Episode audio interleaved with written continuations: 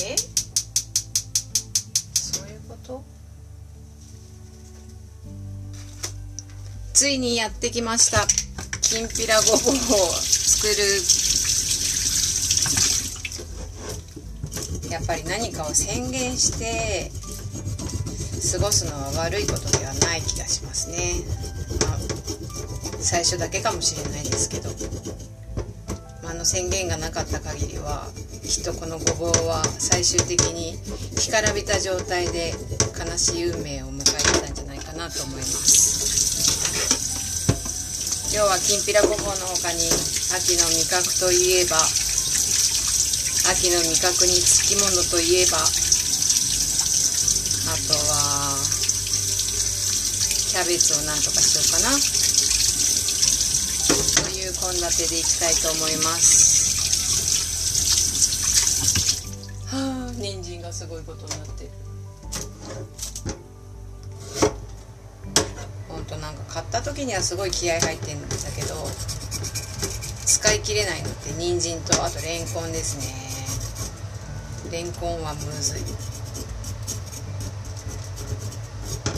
北海道はまずレンコンの文化があんまりないんで。正月とかにしか出てこないしまあ親にもよるけど作んないですね。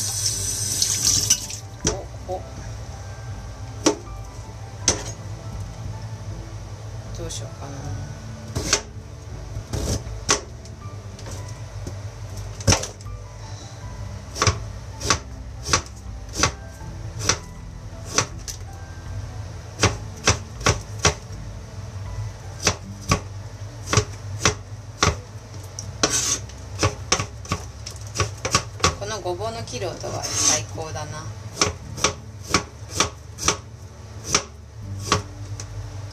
ただこの音を聞きたいがために作るっていうのもありかもしれない。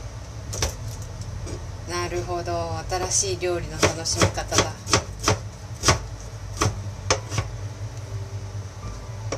でなんか一時期常備野菜っていう木田和夫さんの本が流行って私も購入してこれがあれば1週間楽に過ごせると思ってたんですけど私の最大の欠点は最大欠点の一つは飽きやすいっていうとこなんです。で常備野菜ってことは大量に作って常備菜か。それを連続して食べるっていうことですよね。まあ連続して食べることができない。だから大量に作って後日食べていくっていうことができなくて私には向いてないんだっていうことに、えー気づきました。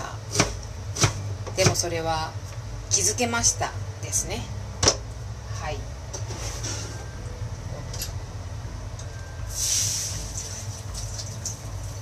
これは先に秋の味覚が出来上がっちゃいますね。このままやっちゃおうかな。割と安い値段でした。150円。今日職場で話を聞いてたら半額になって150円っていう人もいたのでまあまあまあまあラッキーかな。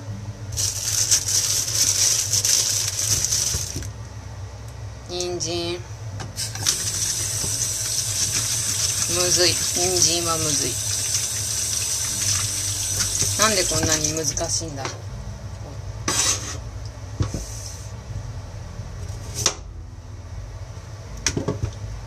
意外と元気。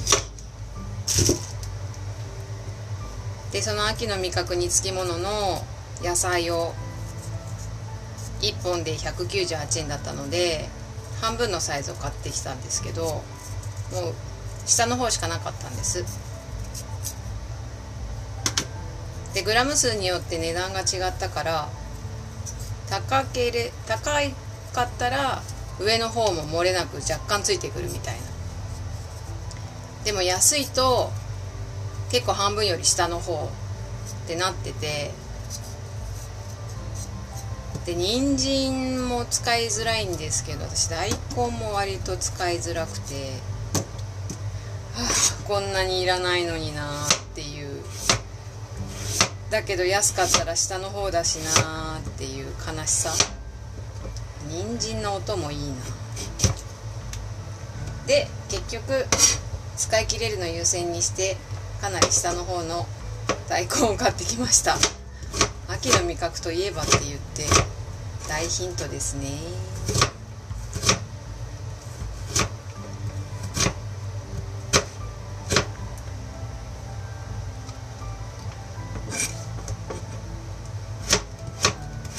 なんかぜひ魚の食べ方選手権じゃないですけどそういうのって見てみたくないですか？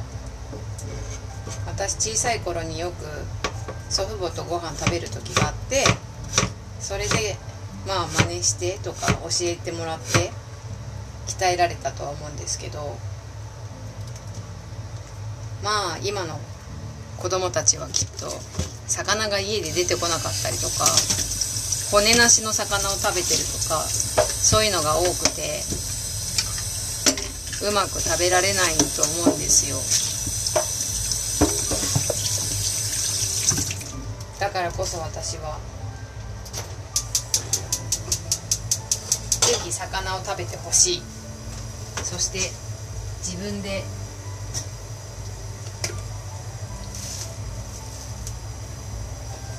骨をうまくかけながら食べられるようになってほしいと思っております。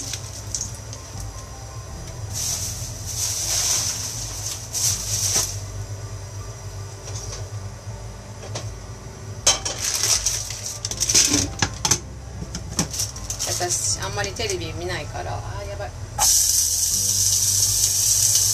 ょっと人参をめ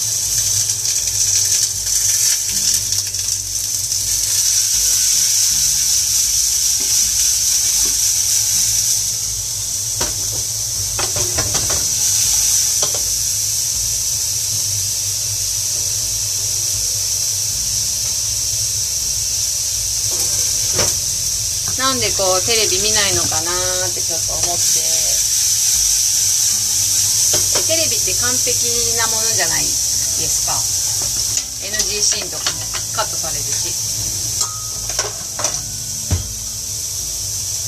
求めてるのはそこじゃないんだなって思いました。普通に人の失敗を見たいというかありのままであってほしい。だって失敗しない人っていないし。だから YouTube でダラダラゲームやってるとか喋りながらなんかワイワイやってるとか予期しないところそこが見られるのが好きなんじゃないかなって客観的に思ってます。客観的かな？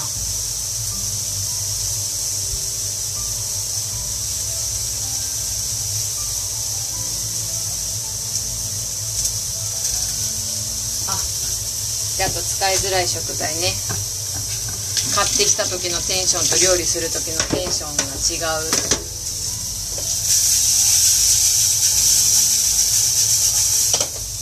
はかぼちゃですね。なんかあれだよね。きっと。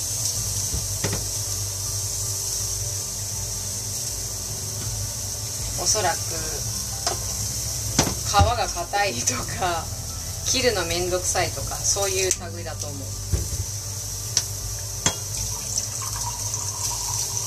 なんか自問自答しながら料理作るって変な感じ。今きんぴらごぼうの味の 醤油とか作ってますしょっぱいかないけるかなし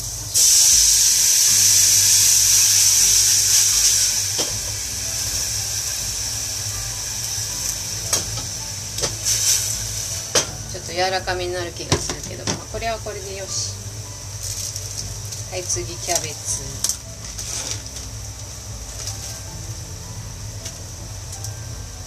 私調味料とかよく買うんですけどすごいハマってる時は毎日でも食べるのにその時期過ぎると忘れるっていうよくありますよね。そのタイプで、まあ、調味料じゃないけど藤子を発見したんですよ。あれ？藤子？昆布のやつ。いやそういえば私買ってきたんだったと思って。で買ってきた頃はキャベツと和え物をよく作ってたのにもはや存在さえも忘れてしまったので久しぶりに発見してキャベツを買ってきた次第です。どうしようかな。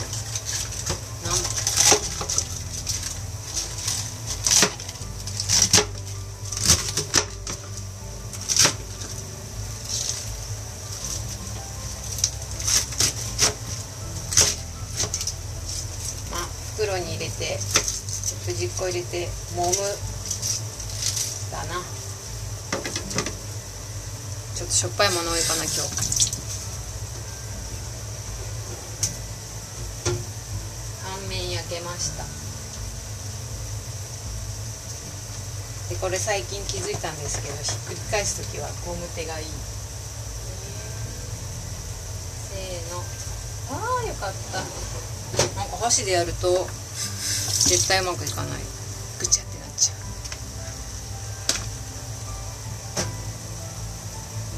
ご飯チンします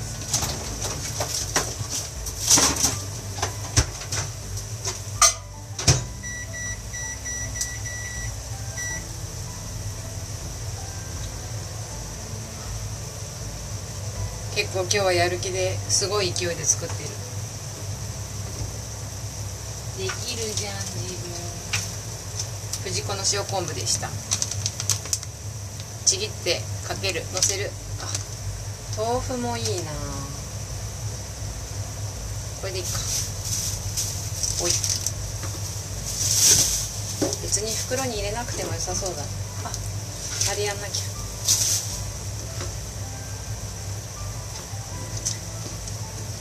今日面白かったこと。今日面白かったことあるかな。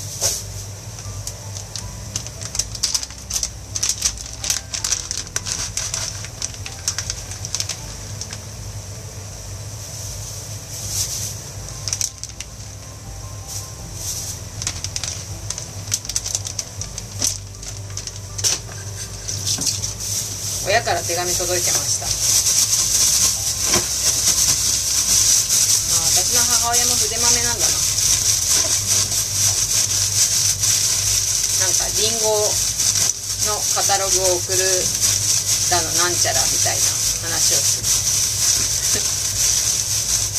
る。なんかリンゴにはまったタイミングが親と一緒で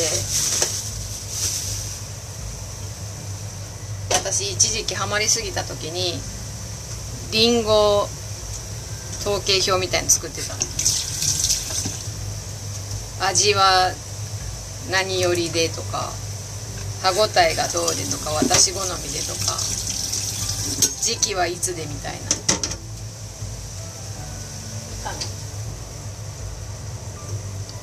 っていう話を熱く語ってて。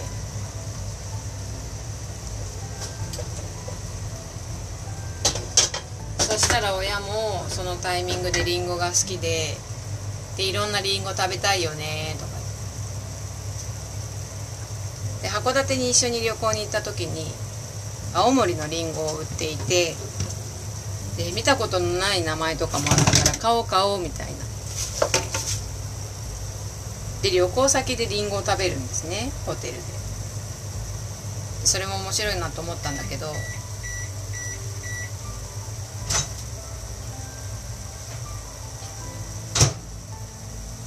まあ食べた時に大きめのりんごだったから大味っていう味がちょっとボケてるというか。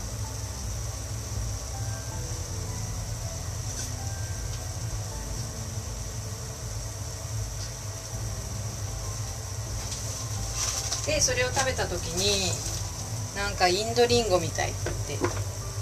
インドリンゴって何？そんなインドでリンゴなんて取れないしと思って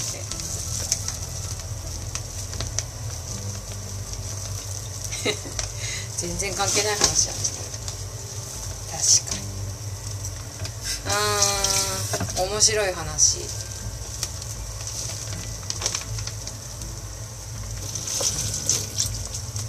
全然面白くないですけど。さっき朝のコーヒーを買いにコーヒー豆。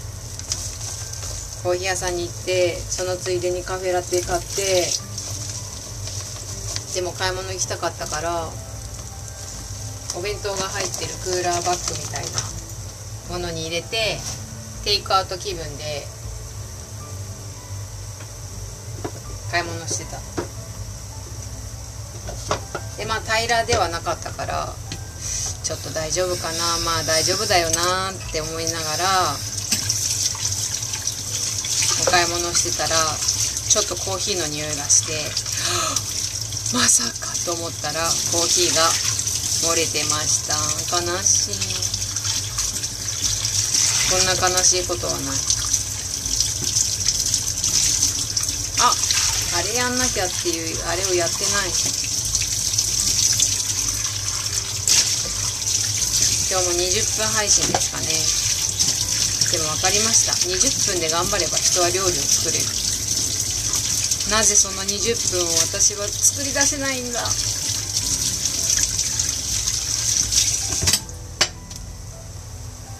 コーヒーがこぼれたおかげでバイキンマンとドキンちゃんとホラーマンのお弁当包みがコーヒーまみれになりました。今洗ってます。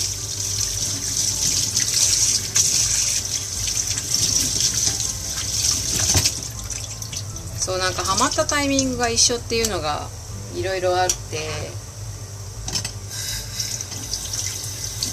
ちょうど柳瀬隆さん。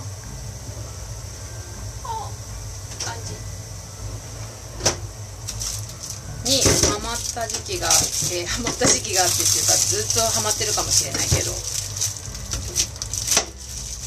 そんなタイミングで友達と高知旅行に行くってなって絶対アンパンマンミュージアムには行きたいと。で念願のアンパンマンミュージアムに行き原画を見て、まあ、考え方に触れお土産コーナーでそこでしか買えないものをやっぱ買うじゃないですか。その時に絶対にアンパンマンを選ばないなんか選べないんですよね。で買ったのがホラーマンドキンちゃんバイキンマンっていう。この色が良かったかな？紫もし持ってる人がいたら同じ感性ですねって言いたい。あこれは最大のヒントではないでしょうか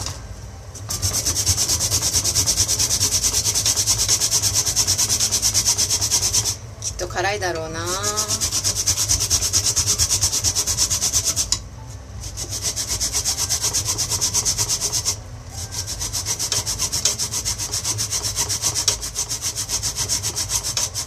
でもなんか音聞いて料理して 音聞いていろんな音がするとちょっと気分転換になる気がしてきた。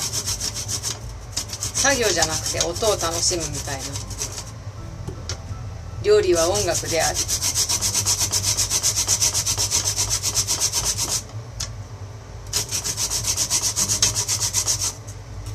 あとはごまする音とかいいかも。すり気ないけど。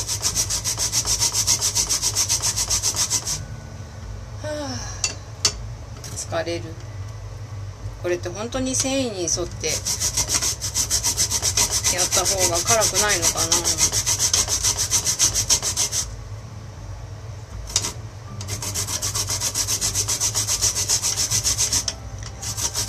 今日は何のお皿で食べようかな。あたたたたたたた。よ